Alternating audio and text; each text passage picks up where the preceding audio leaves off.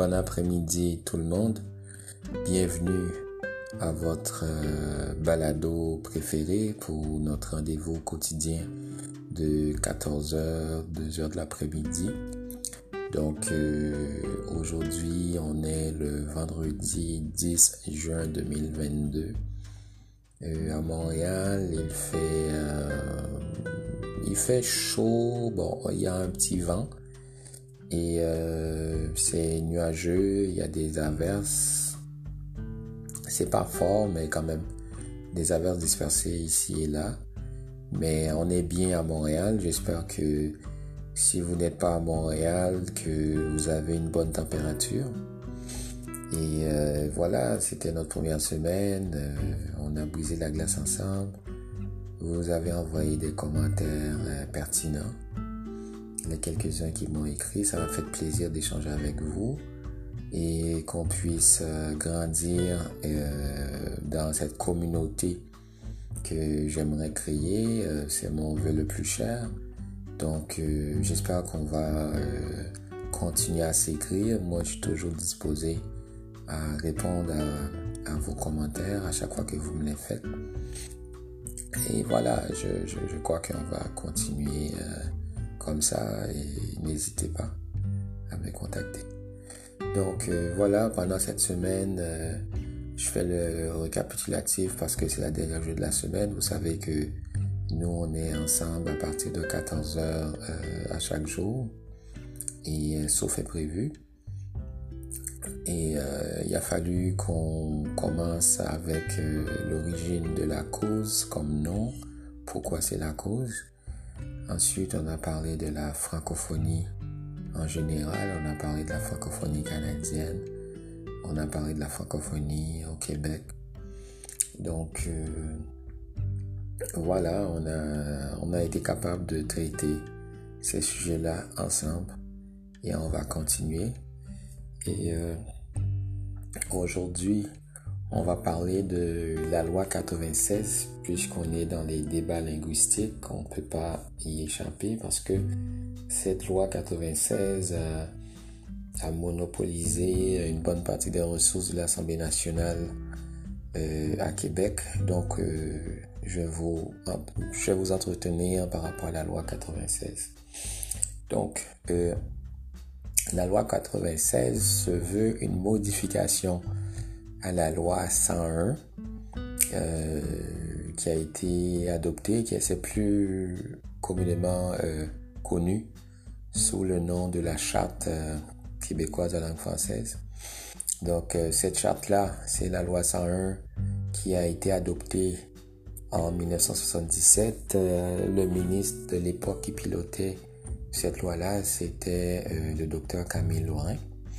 Donc, euh, voilà, la loi se voulait renforcer euh, et euh, préserver la langue française au Québec parce que avant la loi 101, il y avait des choses qui existaient qui n'existent plus aujourd'hui. Donc, avant, il y avait une certaine liberté au niveau de, de la langue d'enseignement. Donc, les parents pouvaient choisir d'envoyer leurs enfants à l'école soit en anglais ou en français. Donc, euh, ce que ça faisait, c'est que vu qu'on est dans une mer anglophone au Québec, au Canada, donc ça faisait en sorte que les immigrants, les nouveaux arrivants, ce qu'ils faisaient, ils envoyaient leurs enfants euh, à l'école anglaise et euh, c'était la même chose aussi pour certains francophones qui délaissaient le réseau en français pour envoyer leurs enfants euh, à l'école euh, euh, anglaise. Donc cette loi-là voulait par exemple renforcer ça. Il y avait tout le côté affichage, donc les gens affichaient n'importe comment avant la loi 101. Donc, excusez, les gens, ils faisaient en sorte que les, les, les, les cette loi-là a fait en sorte que on ait une certaine uniformité où est-ce que l'anglais ne prédominait plus. Donc, euh, il y avait une prédominance à la loi, à la, à l'affichage en français. Donc, la loi 101 voulait corriger toutes ces choses-là, par exemple. Donc, euh, c'est quoi la loi 96 qui est une modification de la loi 101 euh, La loi 96, euh, c'est la loi qui fait du français la langue officielle et la langue commune du Québec. Donc, la seule langue officielle du Québec. Donc, cette loi-là, adopté par l'Assemblée nationale euh, du Québec euh, le 24 mai 2022. Euh, Donc c'est tout récent, c'est tout chaud. Ça modifie une vingtaine de lois et règlements.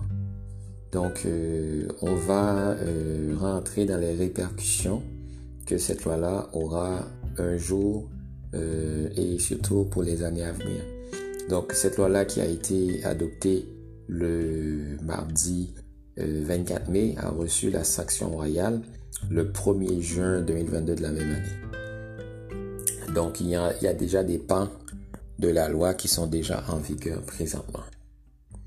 Donc au Cégep, par exemple, le Cégep, c'est euh, le collège euh, pour euh, que les jeunes souvent puissent apprendre un métier ou faire deux études, deux ans d'études collégiales, ce qu'ils font dans le temps, avant d'aller à l'université. Parce que au Québec, après avoir terminé cette étude secondaire, on peut pas aller directement à l'université dans le système québécois. Donc, on doit nécessairement passer par le cégep. Si on a fait nos études au Québec, donc euh, le cégep, on peut soit faire une technique de trois ans pour euh, apprendre un métier, une profession, je veux dire, ou encore euh, on va faire deux ans de, culture générale, euh, soit en, sciences de la nature, euh, ceux qui veulent aller dans des veulent entreprendre une carrière scientifique à l'université, ou encore dans des concentrations plus de sciences humaines, communication, ceux qui veulent poursuivre dans des domaines reliés à la concentration à laquelle se sont joints au cégep. Donc euh, ça, désormais, au cégep, dans ce collège-là, il y a trois cours en français supplémentaires qui euh, devraient être suivis par euh, les ayants anglophones qui le souhaitent.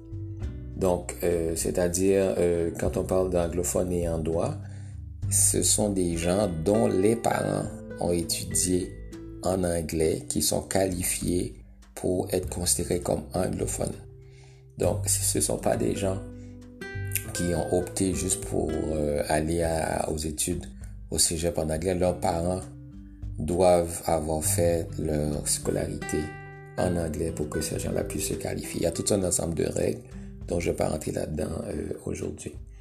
Donc, euh, dès l'année scolaire 2023-2024, ça sera obligatoire pour que euh, les anglophones, les droit anglophones qui le souhaitent, euh, suivent des cours euh, supplémentaires en français, trois cours supplémentaires en français, ou de...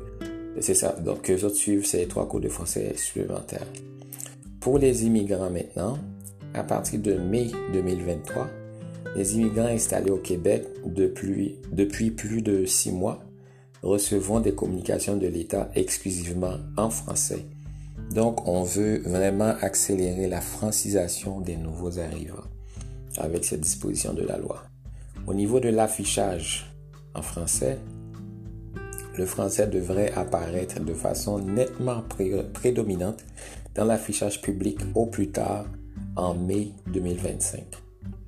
Pour ce qui a trait en milieu de travail, dès 2025, les entreprises de 25 employés ou plus devront communiquer en français avec tout travailleur qui le demande. Ces entreprises-là auront l'obligation de démontrer à l'Office québécois de la langue française, l'Office québécois de la langue française, c'est cet organisme euh, public de l'État québécois qui veille au respect des lois linguistiques au Québec. Donc euh, avant, ça veillait à l'application de la loi 101, maintenant que la loi ça est modifié par la loi 96. Eux autres ont la responsabilité de veiller au respect strict de la loi 96. Donc, euh, c'est l'Office québécois qui aurait à superviser cet aspect-là et euh, que ce soit généralisé par rapport au milieu de travail. Donc, au fait, toutes les dispositions de la loi 96, c'est euh, à l'Office national, à l'Office québécois de la langue française à les faire respecter.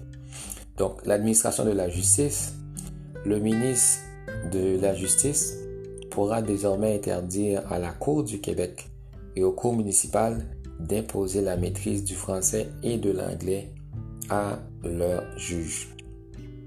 Donc si un juge parle seulement français, c'est bien.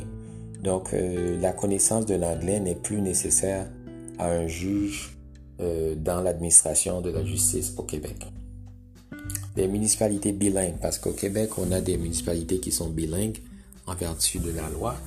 Donc, désormais, les villes qui ne correspondent plus à la définition statistique, parce qu'il faut un minimum d'anglophones, des endroits anglophones qui sont là pour que ça soit considéré, pour que ça soit considéré bilingue. Donc, les villes qui ne correspondent plus à la, à la définition statistique de municipalités bilingues qui ne comptent pas une majorité de résidents ayant l'anglais comme langue maternelle, donc, auront adopté une résolution pour conserver le statut bilingue sans quoi il leur sera retiré par l'Office québécois de la langue française. Les institutions gouvernementales, l'organisme Francisation Québec et le commissariat à la langue française seront institués dès la modification de la loi. Donc, il y a deux organismes que cette loi vient de créer, l'organisme Francisation Québec et le commissariat à la langue française. Le ministère de la langue française euh, viendra remplacer le secrétariat à la promotion et à la valorisation de la langue française. Au niveau de la Constitution canadienne, la spécificité, du Québec sera inscrite dans la Constitution du Canada dès la sanction de la loi par le lieutenant-gouverneur. Donc, le projet de loi sera sanctionné et deviendra donc loi euh, dès euh, la réception de euh, la sanction. Donc, vous voyez, la loi 96 change beaucoup de choses au niveau du Québec. Donc, euh, parmi les choses que la loi change, euh, aussi, euh, après l'application de, de, la, après la sanction, on a au niveau des services en français, parce que c'est très pointu au niveau de la loi. Donc, au niveau des services en français, le projet de loi la loi 96, euh, je m'excuse, introduit une obligation explicite pour les entreprises d'offrir des biens et des services en français aux consommateurs, aux non-consommateurs et aux organismes de l'administration civile. Donc avant euh, la loi 96, seuls les consommateurs avaient le droit d'être informés et servis en français et ce droit n'était pas appliqué séparément des autres dispositions de la charte. Donc, euh, avec cette approche, on peut s'attendre à ce que cette nouvelle exigence soit utilisée pour combler les lacunes entre les exigences existantes et qu'elle soit appliquée comme une obligation autonome. Il y a tout ce qui a rapport avec la langue des contrats euh, et autres documents. Avant la loi 96, les parties à un contrat euh, pouvait insérer une clause standard concernant la langue du contrat, stipulant que les parties acceptaient de conclure un accord rédigé exclusivement en anglais, par exemple. Euh, sous le nouveau régime, depuis l'application, depuis euh, la sanction de cette loi, la loi 96, l'insertion d'une clause standard comme langue euh, concernant la langue, je veux dire, du contrat dans les, euh, les contrats d'adhésion ne sera plus suffisante parce que les contrats désormais doivent être rédigés en français ou avoir une version en français. Au niveau des sites web et documents de marketing, la loi 96 confirme l'interprétation que euh, les sites web des médias sociaux, les bulletins d'information, les catalogues euh, tous ces documents-là doivent avoir euh, des versions euh, en français si on en fait la demande. Donc, historiquement, cette exigence n'était pas appliquée, mais désormais, la loi l'exige. Au niveau de l'emballage et de l'étiquetage, ce que ça fait, c'est que la loi 96 précise l'exigence explicite que les inscriptions dans d'autres langues que le français ne peuvent être fournies à des conditions plus favorables que les inscriptions en français. En d'autres termes, la prédominance du français fait loi au niveau de l'emballage de, la langue euh, sur euh, l'emballage et l'étiquetage. Pour les enseignes publiques et commerciales, euh, là encore, on renforce l'exigence de la prédominance du français. Lorsqu'une marque de commerce dans une langue autre que le français est affichée sur une enseigne, une affiche publique visible de l'extérieur, cette présence du français devra être nettement prédominante. Donc, c'est ce que euh, je, répète, à l'exception des marques de commerce, où est-ce que euh, ça, ça va pas être appliqué, mais pour l'affichage, c'est euh, c'est vraiment euh, une exigence. Donc, la loi 96 introduit aussi de nouveaux risques et conséquences pour les entreprises euh, contrevenant à la loi 96. Euh, donc, avant, les amendes administratives pouvaient varier de 1500 à 20 000 dollars. Aujourd'hui, ce n'est plus le cas. Les amendes maintenant vont varier de 3 000 dollars à 30 000 dollars pour les entreprises contrevenantes. Et les, les administrateurs d'un organisme, d'une entreprise, sont présumés responsables de toute infraction à la charte commise par la personne morale, c'est-à-dire leur entreprise, à moins qu'ils ne puissent démontrer qu'ils ont fait une preuve de diligence raisonnable en prenant toutes les mesures nécessaires pour empêcher, que l'entreprise ne respecte pas la loi.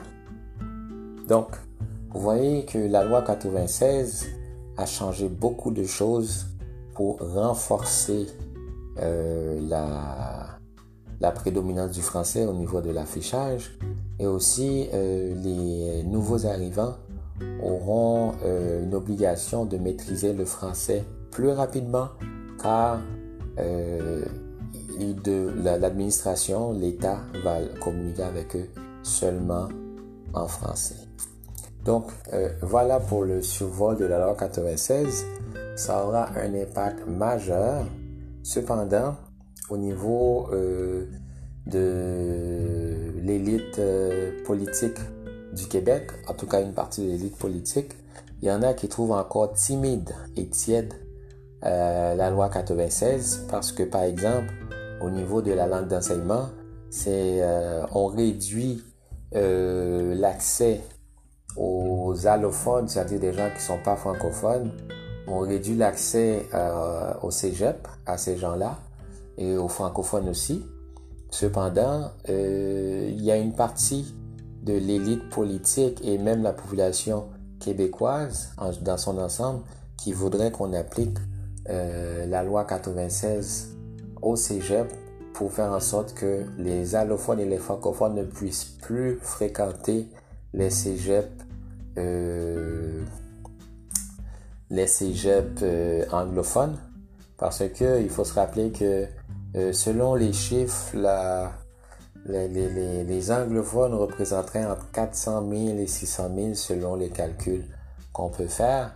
Et euh, donc euh, voilà, puis le cégep à environ 80%, ce sont des allophones et des euh, francophones qui, qui l'occupent. Donc il y a une partie de la population qui voudrait que ça cesse parce que le financement est public. Donc on ne comprend pas pour certains comment ça se fait que l'État finance l'anglicisation de la population francophone, donc pour mieux préserver le côté francophone du Québec. Donc euh, certains voudraient que ça se fasse comme ça. Donc euh, voilà, moi personnellement, je suis en faveur de l'application de la loi 101 au Cégep aussi, parce que pour moi, ça ne fait que du bon sens de euh, vouloir euh, protéger la langue française, le caractère français, parce que le français, c'est une richesse euh, du Québec. Donc, c'est pas une loi qui est contre les anglophones, selon moi. C'est plutôt une loi pour permettre l'épanouissement du français au Québec. Surtout que c'est le dernier carré en Amérique où est-ce qu'il y a une population majoritairement francophone qui y vivent. Donc, il faudrait tout faire pour empêcher le déclin du français et l'assimilation à la langue anglaise.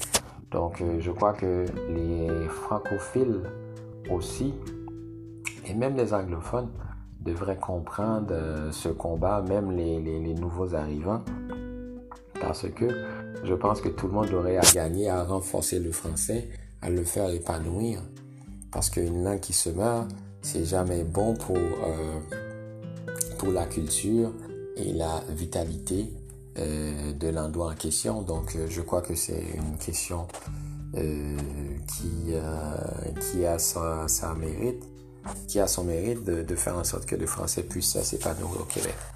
Et je crois que c'est peut-être mal expliqué. C'est pour ça qu'on a eu tout ce lever de bouclier. Et euh, nous, dans le cas de notre balado, on va revenir là-dessus, mais euh, à l'automne, parce qu'on va être en période électorale. Donc, euh, on va revenir là-dessus à l'automne pour en parler. Et cet été, on va plutôt aborder le, le, sujet de la francophonie au Québec et au Canada sur un mode beaucoup plus léger parce que justement on est en vacances et euh, les choses tournent au ralenti. Donc étant donné qu'il va y avoir une élection euh, dont le vote est programmé pour le 3 octobre de cette année au Québec, euh, je crois que ce serait plus pertinent à ce moment-là de donner la parole aux anglophones qui, qui sont contre cette loi et qui ont des craintes probablement légitimes.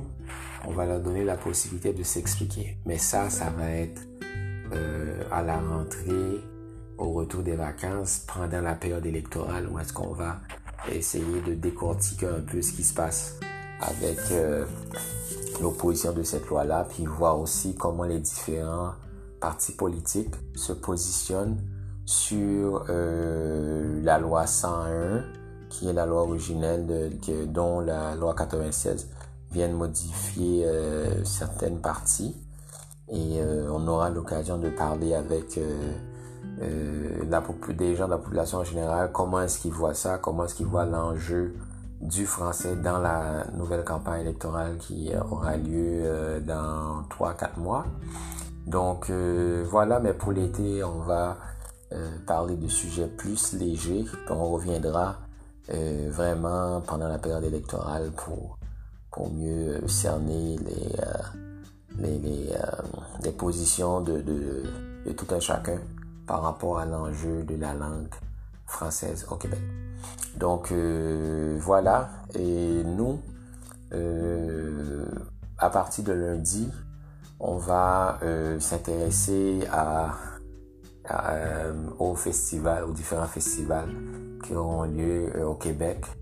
Et donc surtout l'organisation de la Saint-Jean, et on va voir comment ça se prépare, qu'est-ce qui se fait, c'est quoi l'originalité de certaines régions par rapport à d'autres. On va essayer d'éviter les, euh, les grands spectacles qui auront lieu dans la ville de Québec et dans Montréal pour aller plus euh, vers les petites, euh, les petites régions, les, les petits endroits dont on n'entend pas parler souvent pour voir comment est-ce qu'ils s'organisent loin des gros rassemblements, comment est-ce qu'ils fêtent leur Saint-Jean. Donc, on va vraiment être intéressé par ça et essayer de découvrir, euh, aller hors des sentiers battus pour, pour découvrir un peu, euh, euh, comme j'avais dit, là, le côté original de, de, de, certaines fêtes de quartier ou d'autres municipalités moins connues. Donc on va aller hors des sentiers battus pour faire ça. Et on va aller dès lundi on va commencer avec les festivals parce que c'est euh, le retour des festivals euh, à grand déploiement au Québec. Euh, aujourd'hui, souvent à Montréal, les, les Franco de Montréal, avant c'était les Francopholies de Montréal. C'est un spectacle qui existe depuis la fin des années 80, 1989, selon, selon, selon ma mémoire. Si ma mémoire est fidèle, je crois que oui, effectivement, c'était euh, à partir de 1989 que euh, Simard, euh, un des fondateurs de, des Francopholies, qui est devenu plus tard Franco, Franco Montréal. Et lui, c'est le fondateur du Festival de jazz de Montréal. Donc, c'est les, les, Francopholies, les, les Franco de Montréal vont lancer la saison des festivals euh, au Québec. Là, les, les Franco, euh, à l'origine, puis jusqu'à présent c'est ça, ça voulait euh, faire découvrir et célébrer des artistes connus et moins connus qui viennent d'un peu partout de la francophonie. Donc on a des gens qui viennent des Amériques, qui viennent d'Europe, qui viennent d'Afrique, un peu partout. Lorsqu'il y a des francophones, des gens qui chantent en français. Donc c'est la fête. Donc on pense que un balado comme La Cause euh, pour euh, faire euh, pour vous faire découvrir un peu ce que c'est la francophonie en fait. Donc ça tombe bien. Donc dès lundi, on va venir vous en parler sur nos découvertes, sur qu'est-ce qu'on a apprécié de tel ou tel spectacle. Donc c'est un rendez-vous à, à, ne pas manquer parce que à partir de lundi, on prend ça sur un mode léger et, euh, donc, euh, restez branchés et euh, vous allez probablement avoir de bonnes surprises, de bonnes découvertes. C'est l'été, les gens commencent à être en vacances. On va découvrir ensemble un peu comment les gens vivent au Québec, des festivals, des petites régions. On va aussi découvrir des endroits sympas dans le Québec. donc voilà, ça c'est un rendez-vous qu'on euh, qu'on a pris ensemble. Et euh, c'est ça, on va continuer comme ça. Donc euh, j'espère que vous avez aimé. Moi j'ai aimé d'être avec vous comme d'habitude. Donc encore une fois, vous pouvez m'écrire à recycnat à commercial. Donc c'est R E C Y C N A T à commercial euh, hotmail.com. Donc c'est l'adresse aussi que vous pouvez me rejoindre sur Facebook. Donc je dis, je vous dis euh, bonne fin de semaine à tout le monde. Profitez-en. Si vous êtes à Montréal, euh, allez. Les francopholies, les Franco de Montréal, c'est aujourd'hui que ça commence, ce vendredi. Et ça va être là jusqu'au samedi de la semaine prochaine, jusqu'au samedi 18, 18 juin. Donc voilà, profitez-en. Et euh, si vous m'écoutez euh, sur d'autres euh, fuseaux horaires que celui de Montréal, je vous souhaite quand même de vous de vous amuser, de vous relaxer. C'est la fin de semaine, il y a probablement des sorties à faire dans votre coin de pays. Donc amusez-vous bien, prenez ça relax. Et au revoir. Donc on se dit à lundi. Bonne fin de semaine tout le monde.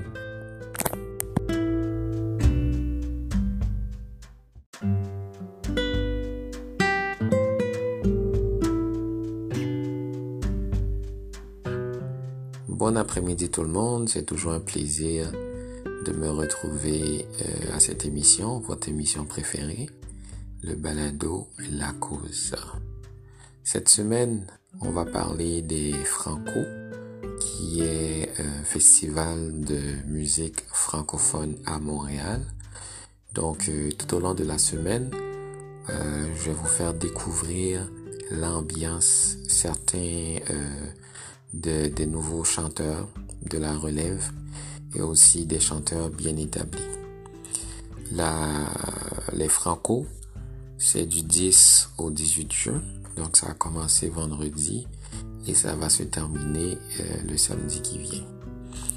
Donc, du 10 au 20 juin, euh, 18 juin, c'est le moment de se réapproprier la ville en mode festival au cœur du quartier des spectacles. C'est une édition effervescente et sans compromis qui vous fera vivre les Franco tels que vous les aimez. Des découvertes musicales, des spectacles exclusifs et vos artistes coup de cœur pour célébrer ensemble la riche diversité de la musique francophone. Comme on dit, enfin que les festivités commencent.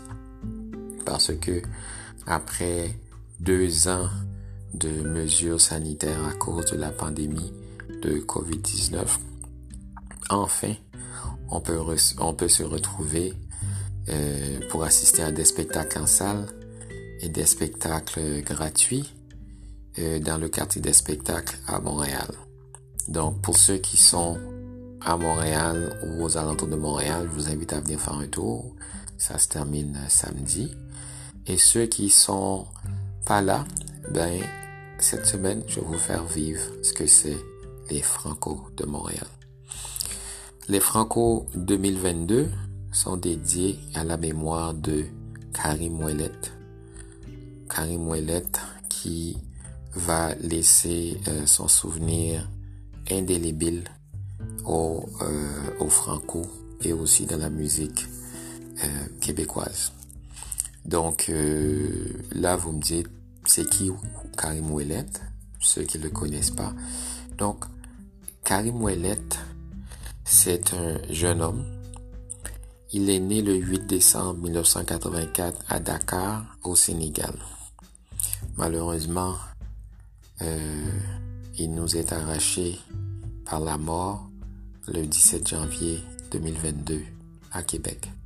C'est un auteur, compositeur, interprète québécois d'origine sénégalaise. Karim Ouellet est le porte-étendard d'une musique pop aux influences soul, reggae, folk et électro. Son flegme, sa voix feutrée et ses refrains accrocheurs font de lui un artiste singulier. À partir de 2007, il multiplie les collaborations avec les artistes de la ville de Québec. CEA, Webster, Limoilou Stars et fait partie du collectif Mauvais Zèbre. En parallèle, il met la table à une carrière solo en participant au projet 5x5 au théâtre Petit Champlain à Québec. Vitrine sur la jeune relève artistique québécoise et se rend aux Francopholies de La Rochelle en France. C'est en 2009 qu'il participe au Festival international de la chanson de Grimby. Il y fait très bonne figure en se, hissant à l'étape finale. Dès son, premier album, en 2011, intitulé Plume, Karim Ouellet attire les regards du public et de l'industrie. Il récolte le prix de l'album pop de l'année au gala alternatif de la musique indépendante du Québec, qui récompense l'excellence dans le milieu de la musique indépendante. Son premier succès, L'amour, tiré de l'album Fox, survient en 2012. Il lui vaut une première reconnaissance du grand public. Les chansons Rien ne sert de courir, Fox et Karim et Le Loup lui ont valu plusieurs nominations et prix. Donc, vous qui m'écoutez et qui ne connaissez pas Karim, je vous invite à aller redécouvrir ces chansons qui nous auront marqués et qui vont probablement vous marquer. Karim a quelques mois à peine quand il est adopté par un couple québécois. C'est ce genre de métissage que je veux parler à travers mon émission La Cause, votre émission également. Parce que on est tous des francophones, moi j'aimerais qu'on puisse créer une communauté qui va au-delà de la couleur de peau, qui va au-delà des pays. Donc, ce qui nous unit, c'est la langue française, l'amour de la langue française, la solidarité. Donc, c'est ça que j'aimerais créer. C'est ça que j'aimerais que nous créions ensemble dans la cause. Donc, si je reviens à Karim, à Karim, excusez, il a quelques mois à peine quand il est adopté par un couple de Québécois, des diplomates. Sa sœur, adoptée aussi par les mêmes parents, est la rappeuse Saramé. Donc, ces enfants-là, élevés par des blancs, étaient destinés à la chanson. Donc, au-delà de leur couleur de peau, leurs parents les ont inculqué le goût de la chanson.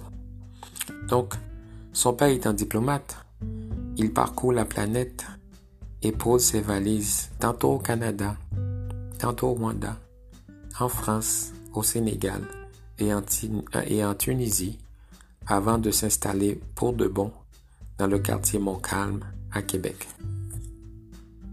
Sa mère joue de la koura, un instrument traditionnel africain, et sa jeunesse est bercée de musique. Très jeune, il commence timidement à tâter quelques instruments, piano, percussion, guitare. Il se souvient d'avoir écrit sa première chanson à l'âge de 7 ans. Néanmoins, c'est à l'adolescence que l'engouement pour la musique devient sérieux. Et il découvre la guitare électrique par le biais d'un ami et s'applique à affiner son jeu par plusieurs heures de pratique et en jouant avec des groupes locaux. Il débute avec des chansons de Nirvana, puisque ce sont des airs qui se jouent et s'apprennent facilement. Cependant, il n'y a pas que Kurt Cobain et sa bande qui l'inspirent, car Jimi Hendrix, Dear Streets nourrissent également son imaginaire. Il est très tôt associé au quartier Limoilou de la ville de Québec, même s'il n'y réside pas, puisque ses premières collaborations sont avec des artistes du secteur de la basse ville. Il y rencontre Claude Bégin, son acrophone, et ensuite à la Claire ensemble. Au milieu des années 2000, il devient son ami et partenaire à l'écriture comme à la musique pour ses trois premiers albums. Malheureusement, Karim Ouellet est retrouvé mort au studio de musique L'Unisson, situé dans le quartier Saint-Roch de Québec, fait avant 22 heures le 17 janvier de cette année.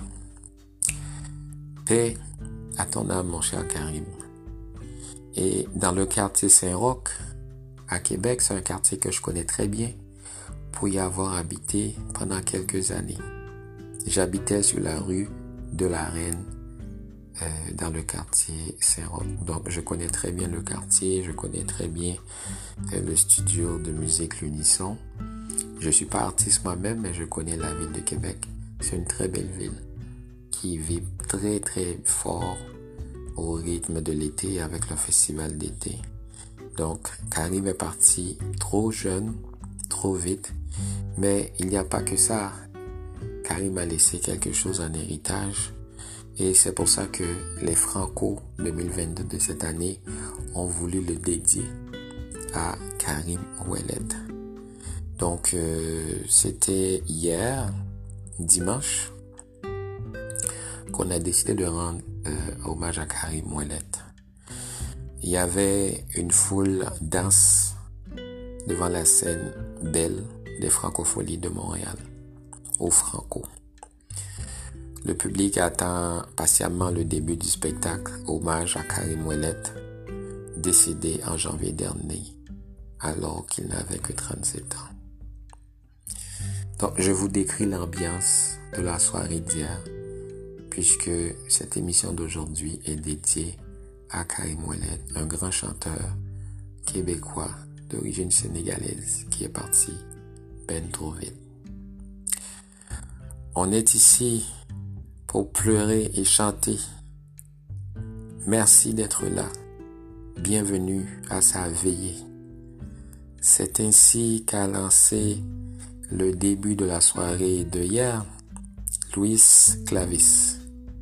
C'est le chanteur du groupe Valère et le maître de cérémonie de cette soirée.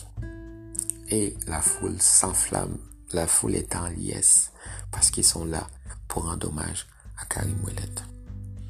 Parmi les artistes et amis qui sont venus rendre hommage au chanteur, on compte évidemment Claude Bégin, Fanny Bloom, Hubert Lenoir, Ariane Moffat, Claudia Bouvette, La Bronze, À la Claire Ensemble et bien d'autres.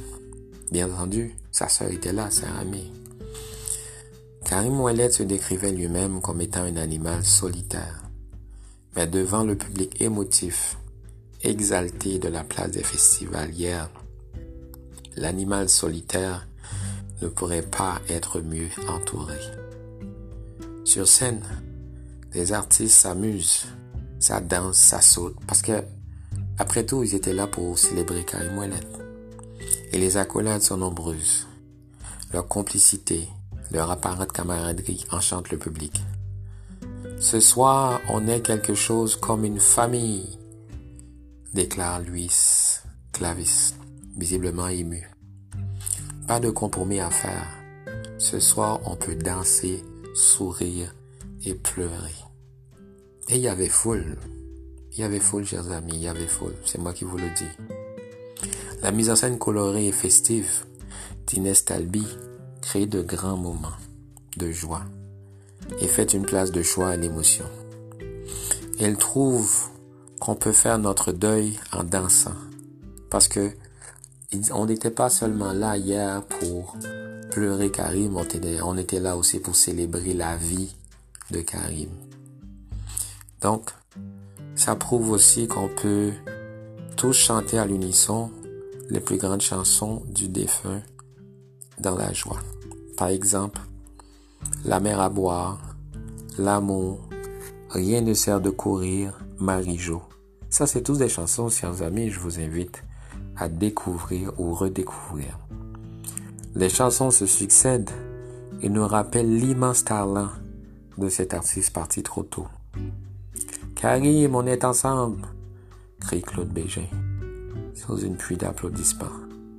Ses amis, ses chansons, la foule qui chante des paroles par cœur, c'est comme s'il était là, Karim. De la musique pour les endeuillés. Mélodiste doué et poète éloquent, Karim Ouellet réussit à nous arracher un sourire malgré la tristesse qui nous envahit, même au-delà de la mort. En effet, si la première moitié du spectacle a des airs de célébration, l'ombre du deuil ne tarde pas à teinter les performances à mesure que la soirée avance. L'ambiance n'est jamais lourde, mais l'émotion est de plus en plus manifeste. Parmi les moments forts en émotion, on compte celui où le public a pu entendre une des dernières chansons que Karim a enregistrées et qu'il n'avait pas encore présentées au public. La foule est attentive. L'ambiance passe de la fête au recueillement. Impossible de ne pas être touché en entendant cette voix qui malheureusement ne chantera plus.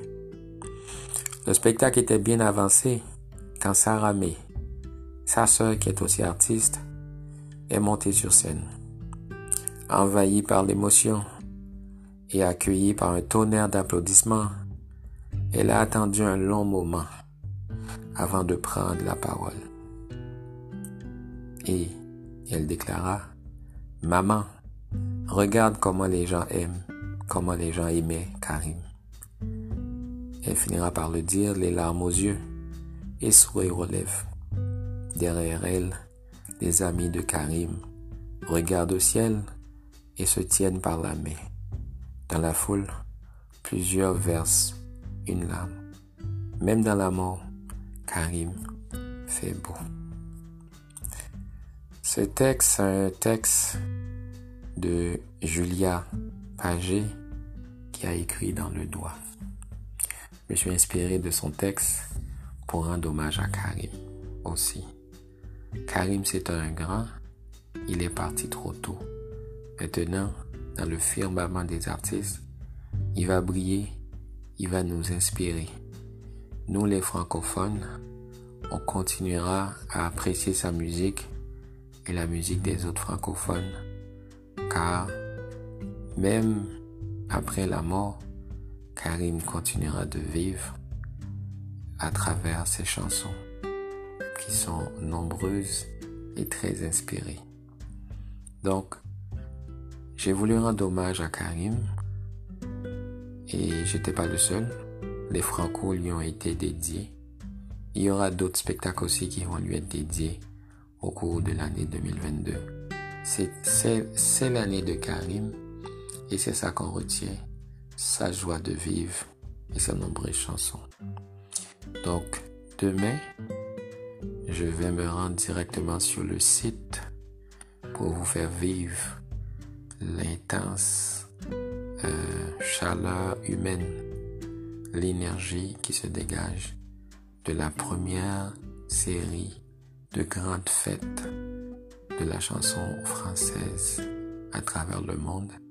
C'est au Franco que ça commence. Donc, je vous dis à demain. Et euh, s'il vous plaît, allez écouter les chansons de Karim. Parce que francophone d'ici, du Québec et d'ailleurs, Karim c'était ça. C'est un métis élevé par des blancs, né en Afrique. Donc, rendez-lui hommage. Allez écouter une de ses chansons. C'est très beau. C'est un grand artiste. Karim, on te salue de là où tu es. Continue à veiller sur tes amis, tes fans et tous les amateurs et amoureux de la langue française. Merci, bonne écoute et bonne fin d'après-midi. Au revoir.